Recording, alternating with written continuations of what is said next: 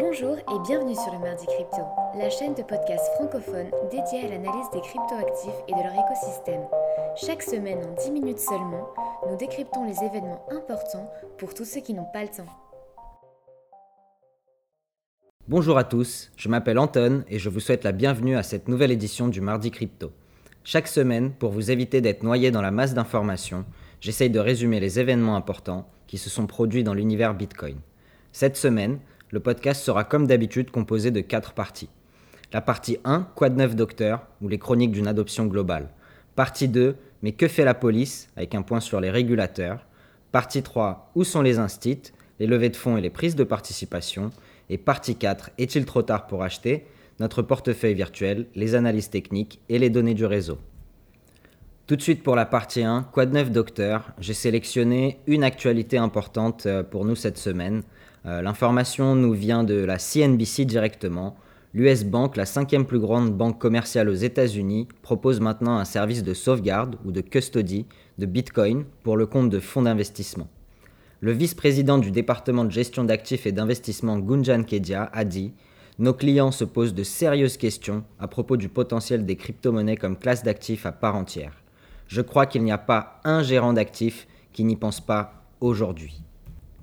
Le message est plutôt clair, toute l'industrie financière s'intéresse maintenant au Bitcoin. On attaque tout de suite avec le point 2, mais que fait la police et un point sur la régulation? Un article de Coindesk nous dit que la SEC, le gendarme américain, attaque en justice Circle, la société émettrice du stablecoin USDC. J'avais mentionné la semaine dernière que Gary Gensler avait l'intention de sévir à propos des stablecoins, et eh bien c'est chose faite la SEC a demandé à la société qui gère le stablecoin USDC de lui fournir des documents et des informations concernant certains de leurs actifs, des programmes à destination des utilisateurs et des opérations. Circle indique coopérer avec l'enquête. Je tiens à rappeler qu'ils avaient déjà été condamnés à 10 millions de dollars d'amende pour leur filiale Poloniex, un échange de crypto-monnaies. Au final, vu les profits engrangés par ces sociétés, comme Circle ou Coinbase, il aurait peut-être plus rentable de se battre sur le terrain juridique que de fermer certaines de leurs opérations aux USA. Un autre article de Yahoo Finance, cette fois-ci, nous dit qu'une loi des régulations de crypto-monnaies appelée la loi Bitcoin va passer en audition devant la Chambre des députés brésilienne dans les jours qui viennent. Oreo Ribeiro, un député brésilien, a déclaré Nous voulons séparer le bon grain de l'ivraie créer des régulations qui permettent de trader, savoir où vous achetez et surtout à qui. Avec cet actif, vous pourrez acheter une maison, une voiture, acheter un hamburger chez McDonald's. Ce sera une monnaie, comme c'est le cas dans d'autres pays, dit-il, en sous-entendant le Salvador évidemment comme un excellent exemple. Un sondage a été réalisé au Brésil et indique que 48% des Brésiliens soutiendraient cette législation. On attaque tout de suite la partie 3. Où sont les institutionnels? Un petit point sur les levées de fonds et les prises de participation.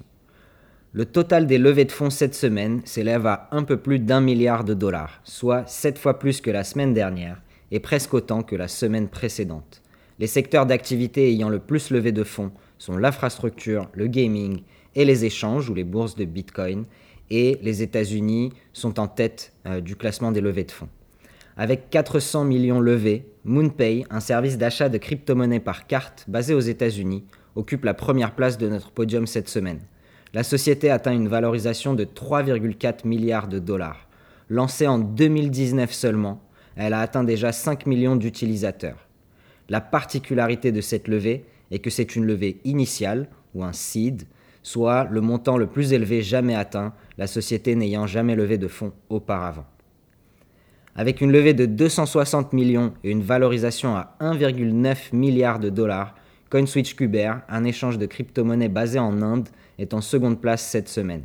L'échange compte déjà 10 millions d'utilisateurs et la firme prévoit d'acquérir 50 millions de nouveaux clients grâce à cette levée. Et enfin, avec 150 millions levés en série B, Sky Mavis, la société créatrice du jeu Axie Infinity, termine notre classement cette semaine la plateforme est passée de 38 000 utilisateurs actifs en avril à plus de 2 millions en octobre, avec 2,2 milliards de dollars de volume échangé dans le jeu. On peut donc voir de plus en plus de levées de fonds et d'investissements, que ce soit dans les coins directement ou dans les sociétés sous-jacentes. Par expérience personnelle, On peut comparer cette période à la même période de 2017 où l'essentiel des investissements concernait les crypto-monnaies directement, alors qu'aujourd'hui beaucoup d'argent est également investi dans les startups de l'écosystème. Tout cela porte le montant total des levées de fonds et des investissements dans les startups crypto à 6,3 milliards de dollars à partir de juillet et 23 milliards de dollars à partir du début de l'année. Puisqu'on parle des institutionnels, il est important de rappeler les autres faits notables qui se sont passés cette semaine. Un rapport de JP Morgan indique que les investisseurs institutionnels achètent à nouveau du Bitcoin car ils le voient comme une meilleure protection face à l'inflation que l'or.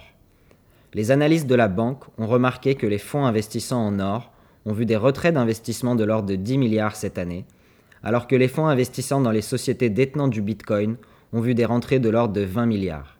Le rapport mentionne également le fait que la SEC ne planifie pas de bannir les crypto-monnaies et le Salvador comme catalyseur du développement de cette classe d'actifs. Jamie Dimon, le président de la banque JP Morgan, a récemment encore une fois indiqué qu'il pensait que le Bitcoin ne valait rien Cependant, il a dit que les clients de la banque étaient des adultes et qu'il n'était pas d'accord avec son avis, et c'est pour ça que JP Morgan aujourd'hui s'intéresse au Bitcoin.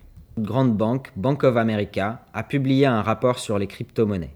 Il déclare qu'avec une valorisation de plus de 2000 milliards de dollars et plus de 200 millions d'utilisateurs, l'univers des actifs digitaux est trop gros pour être ignoré. Il y a quelques points clés à retenir de ce rapport. Ils disent que l'écosystème a attiré beaucoup d'attention et d'investissement cette dernière année.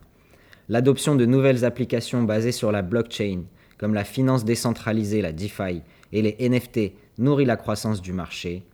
Et quelques risques, ce sont les différentes régulations dans le monde entier qui vont probablement affecter chaque partie de l'écosystème et impacter la croissance mondiale et les valorisations d'entreprises je pense qu'on peut dire que les grandes banques aujourd'hui ont compris l'intérêt du Bitcoin, de plus en plus de leurs clients le réclament et de plus en plus d'investisseurs institutionnels vont venir sur le marché pour acquérir du Bitcoin et d'autres crypto-monnaies. Et on finit enfin avec les sections 4, est-il trop tard pour acheter? Un point d'analyse sur le marché et l'investissement programmé. Donc notre investissement programmé du portefeuille du mardi crypto, cette semaine on a encore investi 20 euros à 49 456 BTC par euro. La performance depuis la création en juillet. Capital investi 100 euros. Valeur totale du portefeuille 140 euros. Profit 40 euros ou environ 40%. On passe maintenant aux commentaires de marché de crypto-finance AG. Euh, qu'est-ce qu'ils nous disent cette semaine? Bitcoin a dominé le terrain cette semaine en laissant derrière le support à 40 000 dollars pour dépasser celui à 52 000 dollars. Traditionnellement, le mois de septembre est un des pires pour la performance du BTC en moyenne. Les données du réseau indiquent également une croissance des portefeuilles détenant plus de 100 bitcoins, ce qui montre une accumulation malgré les baisses de prix. Les plateformes alternatives n'ont pas réussi à tenir le rythme de Bitcoin et l'ont sous-performé. Ça concerne Solana, Ethereum, BSC. Et les indices mid et shitcoin de crypto-finance ont légèrement surperformé le BTC cette semaine. On finit avec un petit point sur la Week Chain de Glassnode. Ils nous disent cette semaine que le nombre d'utilisateurs actifs journaliers a atteint 291 000 utilisateurs par jour. C'est une augmentation de 19% pour la première semaine d'octobre. Et c'est au même niveau que lors du début du marché haussier de 2020.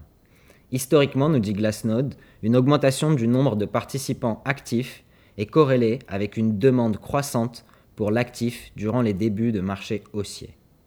Ils nous, également parlent également d'un autre ratio, les détenteurs long terme qui s'accrochent.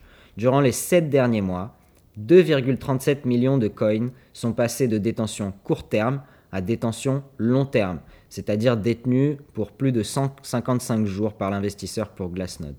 Pour mettre ça en perspective, il y a seulement 186 000 bitcoins qui ont été minés durant cette période. Il y a donc près de 13 fois plus de coins qui sont retirés de la circulation de nouveaux coins arrivant sur le marché. Et cette tendance semble être stable depuis le début de l'année, avec en février 27 fois plus de coins retirés de la circulation que de coins minés à cette période. Avec moins de 2,5 millions de coins restant à miner avant 2034 et autant d'institutionnels se préparant à rentrer dans le marché, il semblerait qu'une crise d'offres se prépare sur un horizon court terme ou long terme. Voilà, c'est tout pour cette semaine. J'espère que le podcast vous a plu et que vous en aurez retiré des informations intéressantes. N'oubliez pas de vous abonner à notre Twitter et à notre chaîne YouTube et Spotify le mardi crypto et retrouvez demain l'intégralité du transcript du podcast sur notre médium. Bonne semaine à tous et à bientôt